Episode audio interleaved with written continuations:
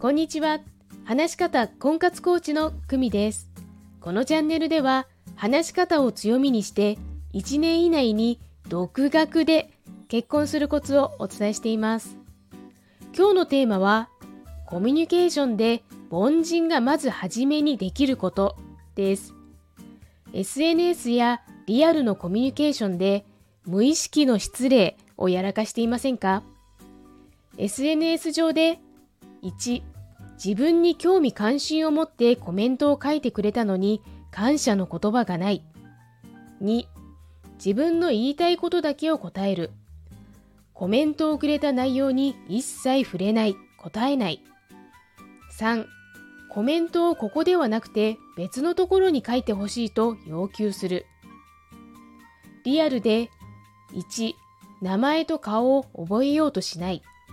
後で連絡があった際に名前と顔が一致しないことにお詫びの言葉もない。2. 相手が興味関心を持って声をかけていることを当たり前だと思っている。3. 相手の仕事内容を見て一方的にアドバイスを要求する。大前提として人は他人に興味がありません。もしあなたが凡人であるならば、まず初めにできることは人が自分に興味関心を持ってくれたことへの感謝しかありません。